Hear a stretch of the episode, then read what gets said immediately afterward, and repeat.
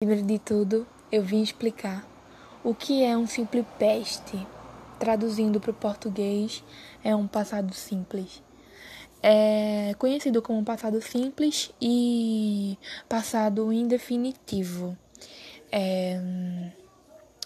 E também ele é conhecido como pretérito, o pretérito usado no inglês moderno.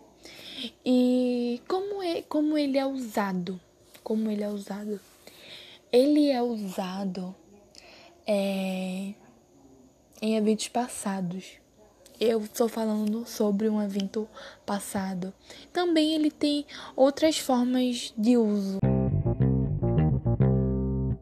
Agora eu vou falar sobre o peste contínuo.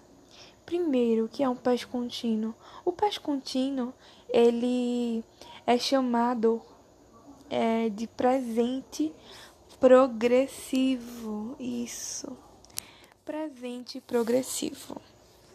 E hum, é uma forma verbal usada no inglês moderno que combina o tempo presente com aspecto contínuo.